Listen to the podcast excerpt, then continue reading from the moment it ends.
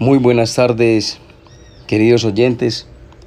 Tenemos hoy una transmisión en vivo con una asistencia de público de más o menos 2 a 3 millones de oyentes que están muy atentos a la intervención de el teólogo eh, magister en filosofía y letras, doctor en filosofía y culturas y religiones del mundo, doctor Guillermo Madrid.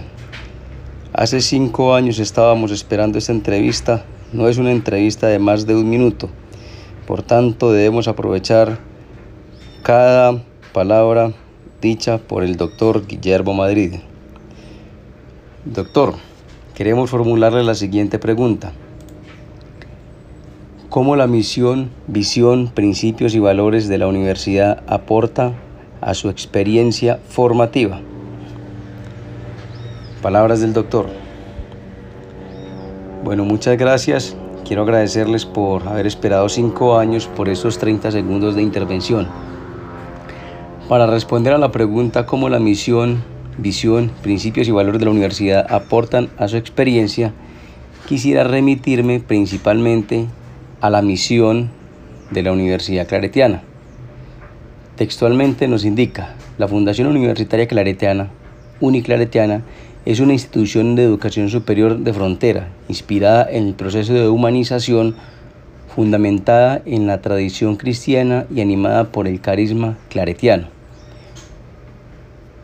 La misión de la universidad nos da a entender, en primera instancia, que el el ser que el estudiante se debe formar no solo en conocimientos técnicos, sino en valores, formarse primero como persona. Y aplica no solamente a la parte educativa, sino a la parte social y familiar. Por tanto, la Universidad Claretiana, entre su metodología y entre su estrategia, visualizó que una forma efectiva es llegar a la ciudadanía a la población a través de la educación, a través de una universidad. Y en esta tiene como valor principal formar a las personas en valores. Y, no menos importante, formarlos en conocimientos técnicos.